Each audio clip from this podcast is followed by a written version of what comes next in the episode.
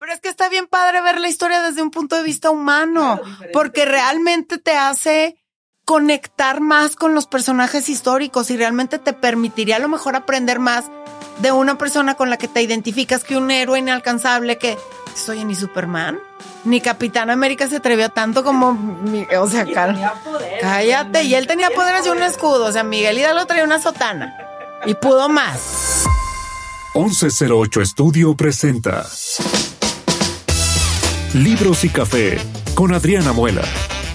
Un rincón para compartir contigo nuestro gusto y pasión por la lectura y por un buen café. Comenzamos. Hola, hola, ¿cómo están? Buenos días. Hola, buenos días. Oye, perdón por preguntar cuánto es porque tengo mucho material para este libro, entonces se me hace que media hora me puedo quedar corta. ya sé. De hecho, me hiciste batallar horrores porque el libro está agotado, el libro del que vamos a hablar hoy. Eh, y no pude leer absolutamente nada. Entonces va a ser muy padre porque me vas a poder enriquecer y me va a dar, o sea, me va a dar mucho gusto escuchar para poder seguir buscando este libro. Pero bueno, hice mi trabajito ahí un poquito sobre ver qué, de qué se trataba. El libro se llama Las tres heridas, de Paloma Sánchez Garnica.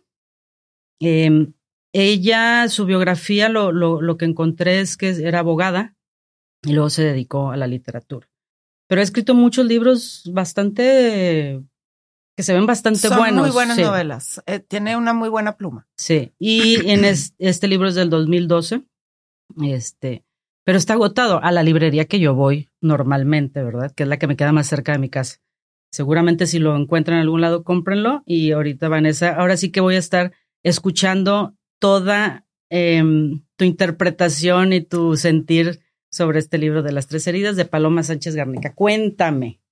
Híjole, pues mira, yo había leído muchos, he leído muchos libros sobre la Segunda Guerra Mundial, pero pues el conflicto alemanes, el conflicto judíos, el conflicto todos los países que se involucraron, pero a la par de esto se estaba llevando a cabo la guerra civil en España y como que yo nunca le había dado mucha relevancia o a investigar o a ponerme a leer o me había tocado alguna historia en esa época. Eh, las guerras son algo terrible. Este libro te hace sentir precisamente eso. O sea, te, te hace una inmersión al sentir del miedo de la gente que queda entre el fuego cruzado. Eso fue lo que a mí me, me hizo sentir. La escritora, la escritora tiene una capacidad muy buena para de verdad proyectarte ese miedo porque son varias historias que se entrelazan al mismo tiempo, ¿no? Todo parte de Ernesto, es un hombre viudo, escritor, incipiente, porque en realidad nunca ha hecho nada porque no cree mucho en él mismo. Pero antes de morir la esposa, que muere muy joven, como que ella deja todo armado para que él no se preocupe por otra cosa que buscar inspiración y escribir, porque aparentemente era bueno, ¿no? Entonces él era muy de andar buscando la musa en lugares antiguos y un día va a un mercado de esos mercados españoles que se llama El Rastro y compraba antigüedades y curiosidades y chucherías que se encontraba y encuentra una cajita una cajita típica cajita de como de aluminio, como de galletas, como de, mm, de las de que tu abuelita te hacía pensar que había galletas. Galletas y había, hilos. Entonces, dentro de esta caja se encuentra una fotografía muy antigua de una pareja, una fotografía bastante desgastada de un hombre y una mujer embarazada y una serie de cartas que le llaman mucho la atención. Entonces, pues, ¿cuánto cuesta? Pues, no sé, un, euro y el apostén se la lleva y se da cuenta que todas las cartas son escritas por el hombre que sale en esa foto, que se llama Andrés, y son dedicadas a la mujer que sale en esa foto, que se llama Mercedes.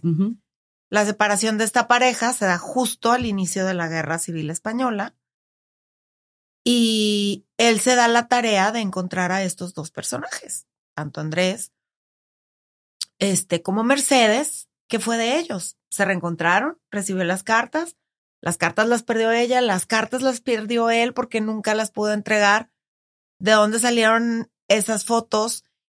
Y así parte la historia. Ernesto se va dando a la tarea de hacer como una recopilación de datos y inicia buscando el lugar de origen de ellos y la fuente en donde se tomaron esas fotografías, ¿no? Entonces empieza a haber una serie de, de coincidencias y situaciones que lo llevan a dar con la verdad de ellos, pero en el camino se va encontrando con los horrores de la guerra y cómo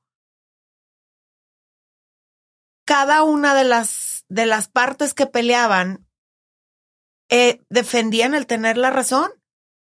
Estamos hablando de en dónde, dónde está ubicada. Esto es, eh, todo esto se lleva a cabo en Madrid. Madrid. Y luego hay un, hay un pequeño pueblito al que pertenecían Mercedes y Andrés, que era como un pueblo en la mitad de la nada. Este, y hasta allá llegó la guerra. Entonces, pues estaba Franco, este, estaban los fascistas y luego estaban los socialistas que querían imponer eh, que los ricos ya no fueran ricos y empezaron a castigar a los ricos por ser ricos. Y empieza esta anarquía tremenda y entonces Franco empieza a responder en consecuencia tratando de imponer nuevamente la tranquilidad para que pues el fascismo continuara. Y cada uno tenía su punto de vista, o sea, los socialistas eh, querían imponerse, pero al tratar de hacerlo hacían cosas horribles, despojaban a todo mundo de sus pertenencias.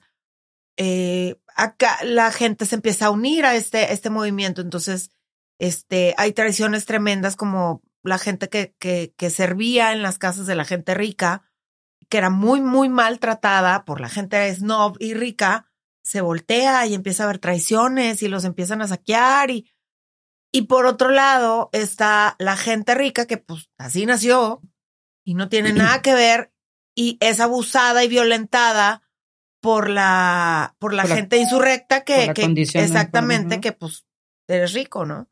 Y por otro lado tenemos a los fascistas de que a ver, estos muertos de hambre los vamos a sosegar porque tienen que entender que hay jerarquías y tienen que entender que hay niveles y van a tener que obedecer. Entonces, la gente que se queda en el fuego cruzado es la gente que pues ni soy socialista ni soy fascista no me interesa, o sea, yo vivo todos mis días igual y hay dos familias que aparecen, que es la familia de Andrés y Mercedes y la familia, que este es un personaje muy importante que se llama Teresa. Teresa es una, es una mujer joven que pertenece a una clase muy privilegiada. Su padre es médico, su mamá es una mujer heredada, tiene muchísimo dinero y y pertenecen a una sociedad de la alta alcurnia madrileña, pero ella es una mujer muy sencilla y aparte está enamorada de un socialista, er, amigo de su hermano, que es un hombre muy estudioso, que se, que se termina eh, volviendo abogado, y ahí medio se empieza a enrolar con ese tipo de gente a pesar de que él no pertenecía, ¿no? Se llama Arturo este hombre. Y por azares del destino, te dan ambos puntos de vista. Andrés y Mercedes y te dan el punto de vista de Teresa y Arturo. Cómo, cómo lo van viviendo. Exactamente. Y ambos se quedan en el fuego cruzado. O sea, porque por un lado, Andrés, pues un matrimonio muy joven, Teresa embarazada de siete, ocho meses. Este, Andrés tenía un pequeño eh, espacio de tierra que sembraba junto con su hermano. El pueblito se llama Móstoles. Entonces es un pueblo muy pequeñito y a eso se dedicaban, a vender sus cultivos y a sobrevivir y gente muy sencilla. Y de repente llegan los anarquistas y se lo llevan a él y a su hermano y lo separan. Mm. Y ella no sabe ¿Dónde está? dónde está el marido, o sea, dónde se llevaron a Andrés. Y resulta que en este pueblo había un tipo bastante malo que en su momento pretendía a Mercedes. Mercedes nunca le, nunca lo, lo, lo pela. Lo consideró. Exactamente. Y se queda con Andrés. Entonces, pues, este tipo toda la vida los odió. Él se va a la causa anarquista y cuando tiene tantitito poder es el que manda a llevarse a Andrés. ¿Cómo crees? Y por eso se separan. Y luego llega el rumor. Pero cómo puede, bueno, sí. Claro, luego llega el rumor de que, oye, pero también viene por ti Mercedes. Entonces ella tiene que huir. Se tiene que ir ya y vivía con su mamá. Por un despecho de amor. Claro. Por, por una situación de, de amor, ¿cómo, cómo puedes, cuando tienes poder, cómo puedes acabar con alguien, correcto?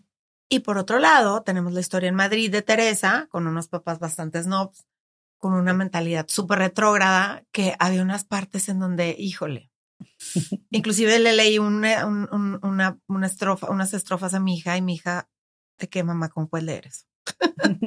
Hay una parte en donde él, creo que es el papá, el papá le está diciendo a Teresa, el doctor muy snob, de que es que estos revolucionarios, estos anarquistas, están volviendo a las mujeres como hombres. ¿Qué les pasa?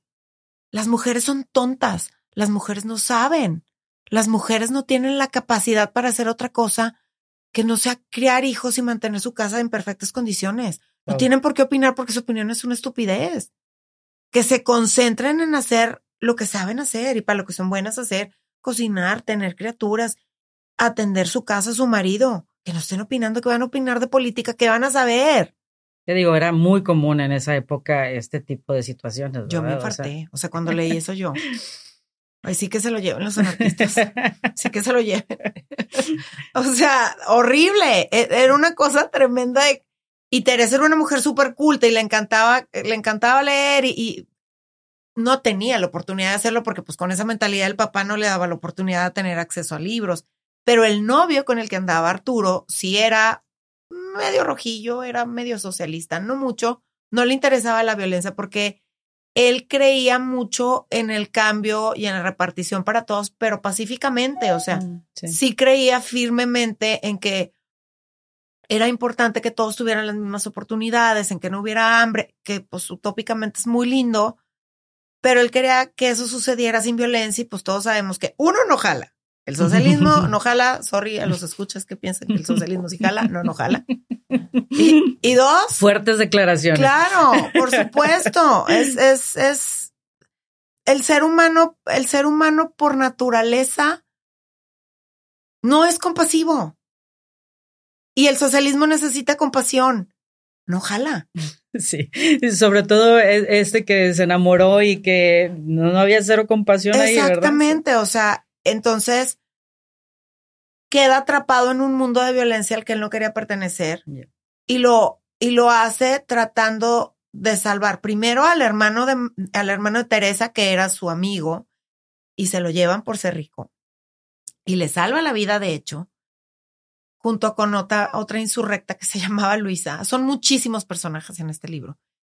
Pero a final de cuentas, cuando ya van a buscar a Mercedes en Móstoles, el doctor del pueblo se encuentra con un hombre herido y resulta que el hombre herido es el hermano de Mercedes, Wow. que había escapado, con ayuda de Arturo y más personajes.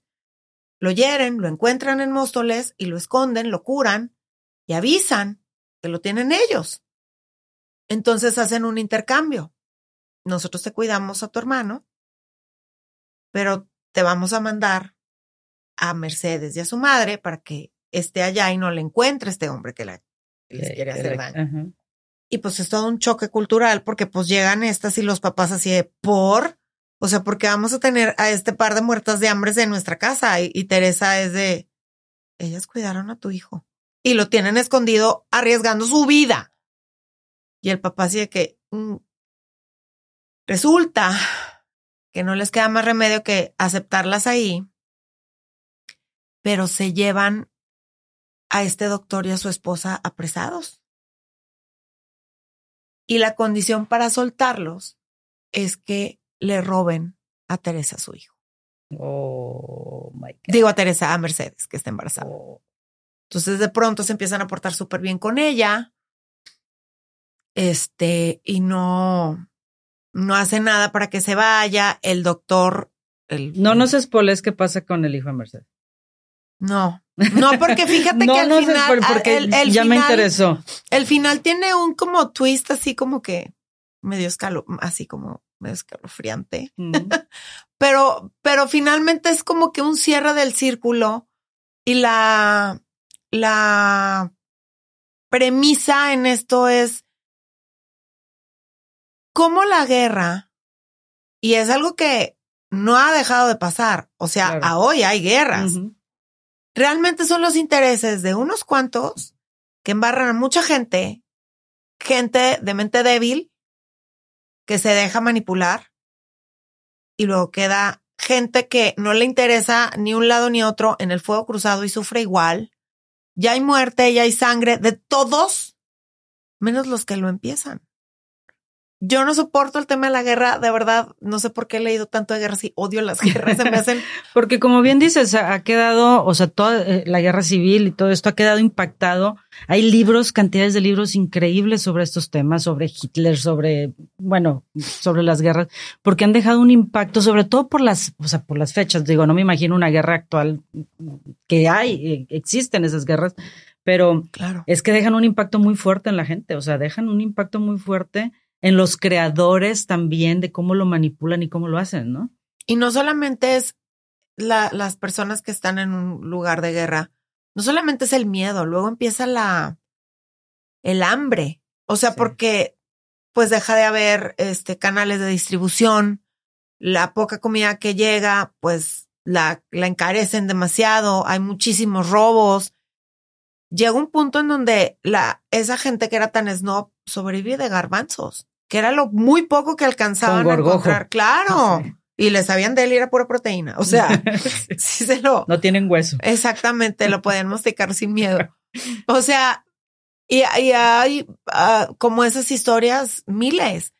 Yo tuve una amiga en la carrera que cuando se casó me invita a su despedida de soltera. ¿Ya había garbanzos? Había garbanzos en sí. Eh, En, la co- en el plato sí hubo. Sí hubo porque fue su abuela. Ajá. Una señora preciosa, ojos ah, claros, muy blanca, pelo, ya era muy mayor la señora y llegó en silla de ruedas con su enfermera y la sentaron. Y de que, ay, ella es mi abuela, no sé qué. Y una señora encantadora. Ya tenía como algún tipo de demencia o algo así, pero se veía que era una señora ah, que en su momento había sido como súper te- impactante. claro. Entonces esta amiga me empieza a contar la historia de su abuela. Y esa abuela es el producto de la Guerra Civil Española. Ella era un snob, wow. una niña bien de toda la vida y su familia terminó haciendo lo que muchos hicieron en su momento, que fue salir del país. Pero el novio marido, pues finalmente era un, un- una persona que, que no tenía este, recursos y antes de salir ella de España se casan, escondidas de los papás y todo, porque pues ellos se amaban y el marido se queda a la guerra.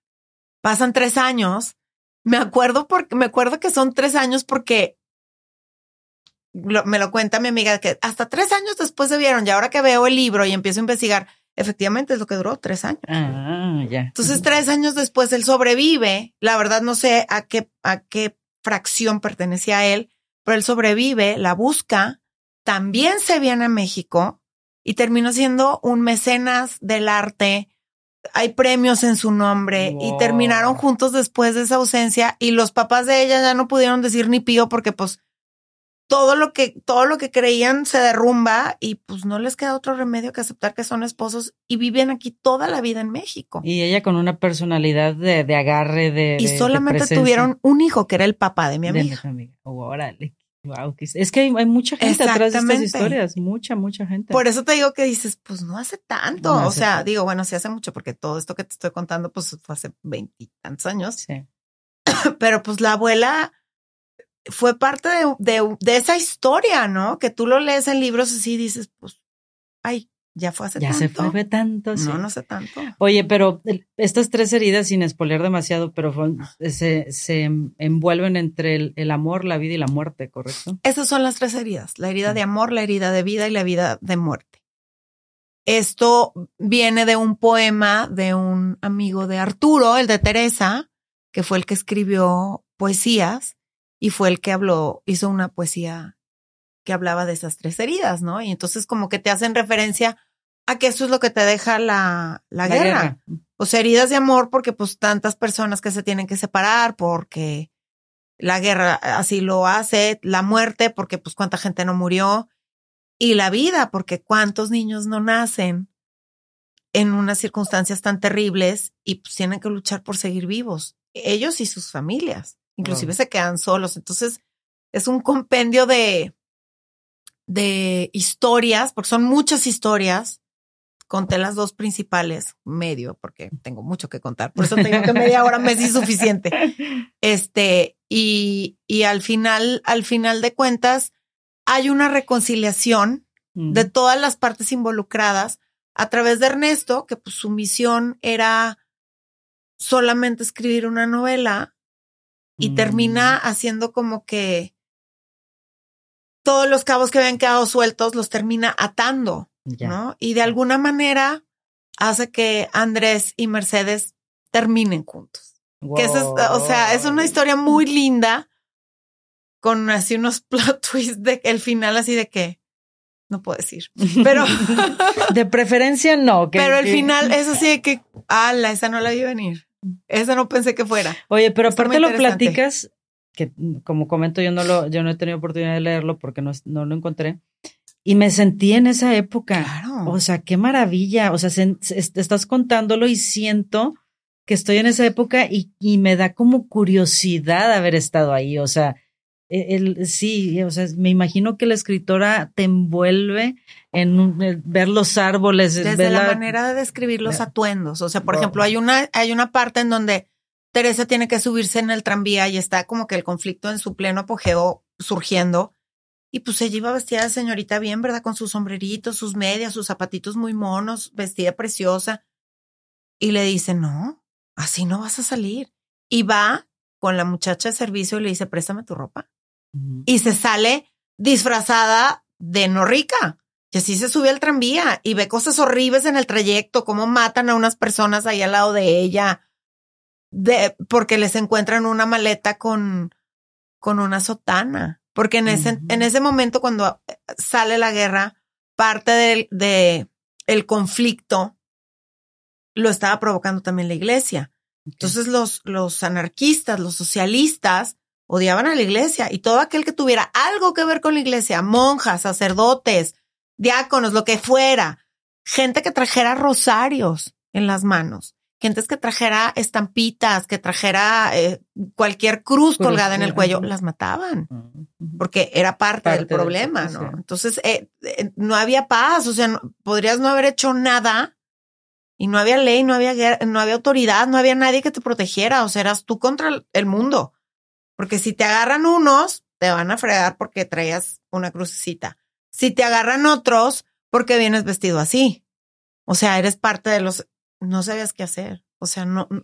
Y que, y que al final, aunque está muy, muy bien eh, muy bien escrito y muy precioso, preciosamente muy bien ubicado, finalmente, pues son cosas generacionales que sigue habiendo aquí y que sigues manejando ese tipo de situaciones entre quienes tienen más, quienes no, quienes pueden, quienes no.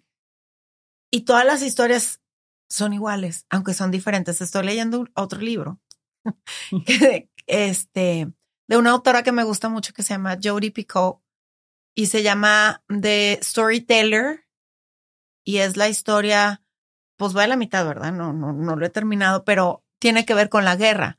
Es una chava judía, de descendencia judía, que su abuela es eh, eh, sobreviviente de un campo nazi y por azares del destino termina volviéndose muy amiga de un viejito de 90 años que tú lo veías y era un pilar de la comunidad y todo el mundo lo quería mucho y había sido coach de, de béisbol y había sido maestro de alemán y por muchos años y era un viejito de 90 años que nomás no se moría.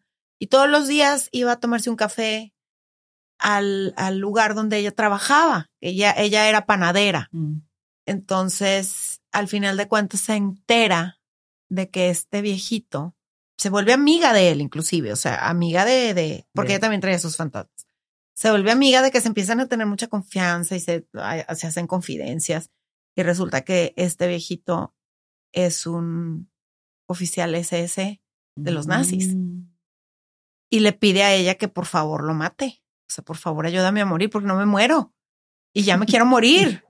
Porque aparte trae una historia que, Exactamente, entonces está como en esa ambivalencia de es mi amigo y es bien bueno y todo el mundo tiene muy buena opinión de él, pero es un tipo que hizo sufrir a mi abuela, o sea, que mató a mí, a mis asesores, o sea, a mis bisabuelos los mató, o sea, como él. Entonces ella está como en esa coyuntura de que qué hacer, ¿no? Está muy bueno, pero a final de cuentas te describen el miedo de la abuela, muy similar al miedo de, Teresa, y de, y de Mercedes y de la mamá de Mercedes, como lo que le pasa a la mamá de Mercedes, que no voy a decir porque no voy a spoilear. Pero, pero a final de cuentas es lo mismo. O sea, la, como bien comentas, la guerra lleva estas tres heridas. En todos lados. Y no importa que haya sido en 1940.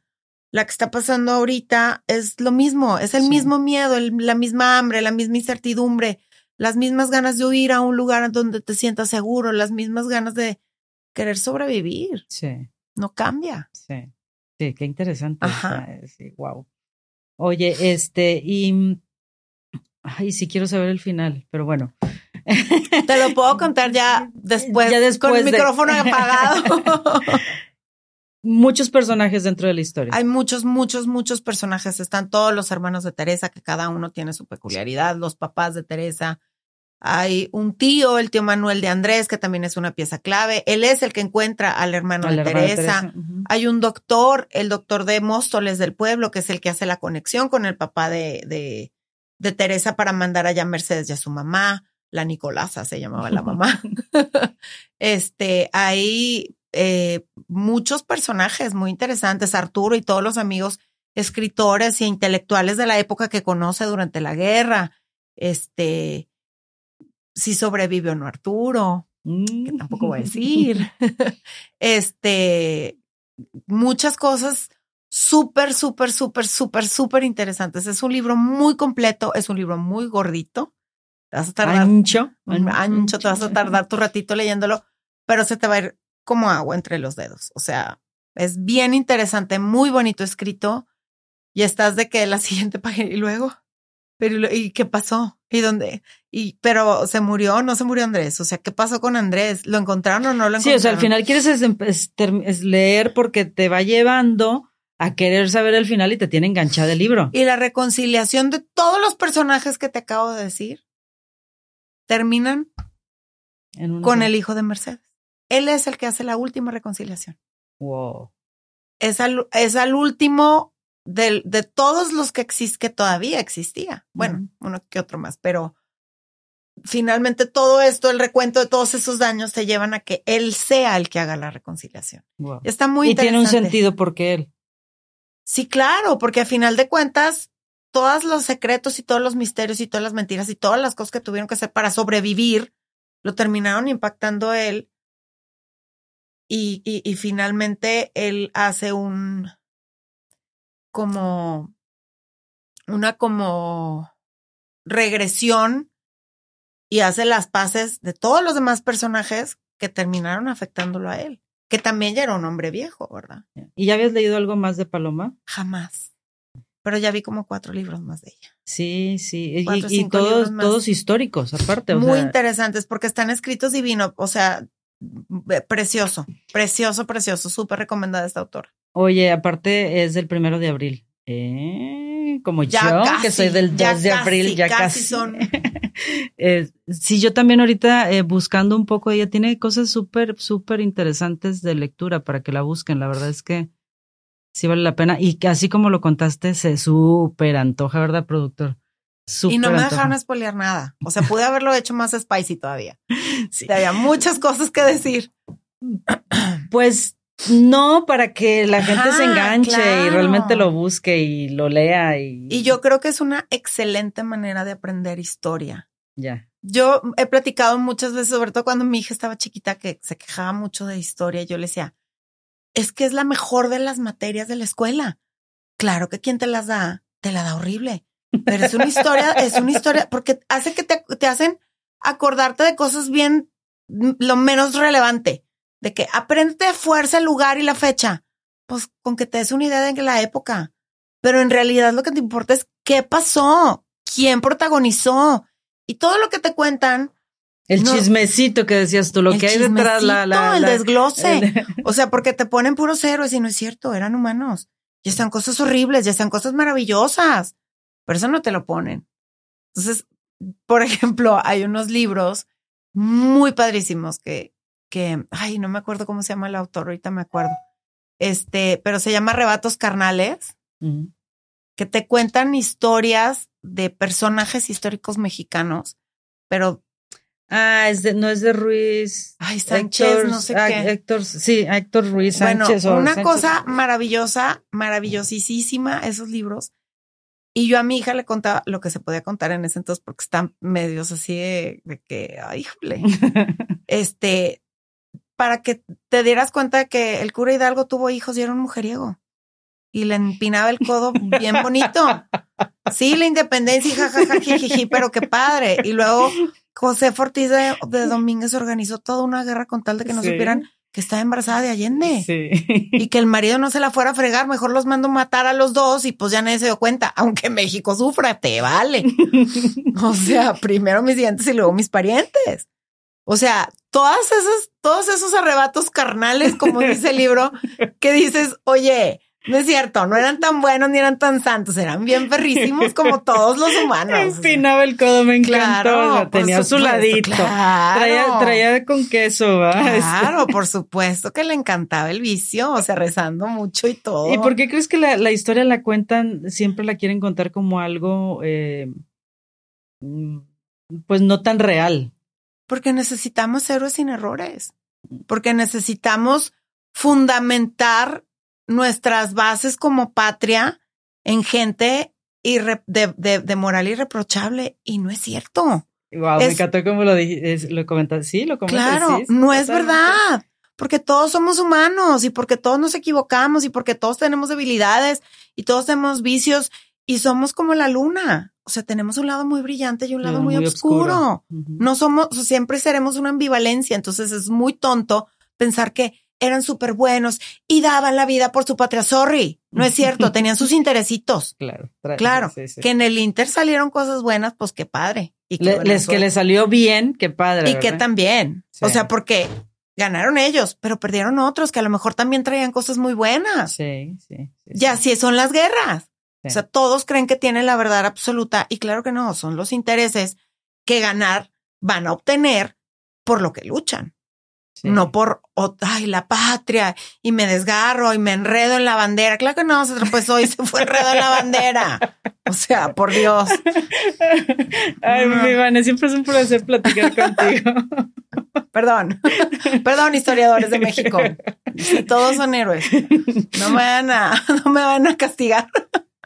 Pero es- está bien padre. A ver- partir del próximo episodio, Vanessa Castro está clausurada. Ya no puedo.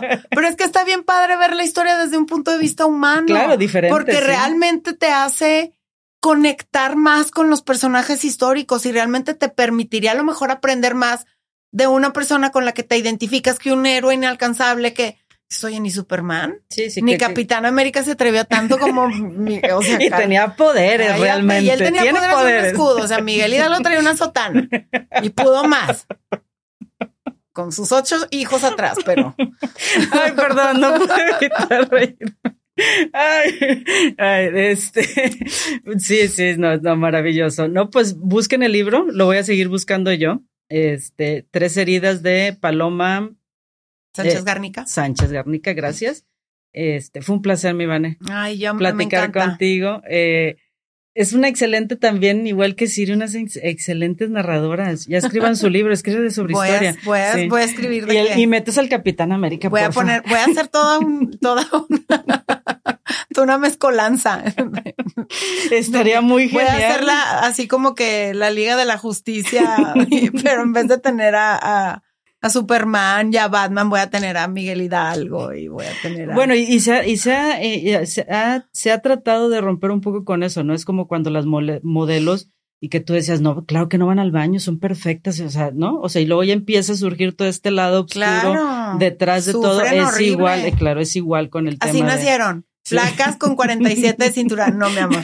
Es mentira, falso. Y si te ves de cerca, sí, sí tienen celulitis. Sí. Sorry. Así es un poco la historia, Claro, ¿no? es O sea, no, no cuentas la parte. humanos. Sí, claro. es, es, es lo bonito para que te identifiques. Sí. Está bien. Pues muchísimas gracias. Gracias a mi productor. Gracias, Jerry. Este, esto fue Libros y Cafés. Gracias, nos vemos el próximo Gracias, episodio. hasta la próxima.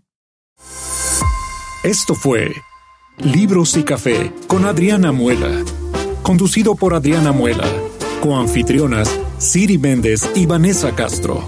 Una producción de 1108 Estudio. Gracias por escucharnos.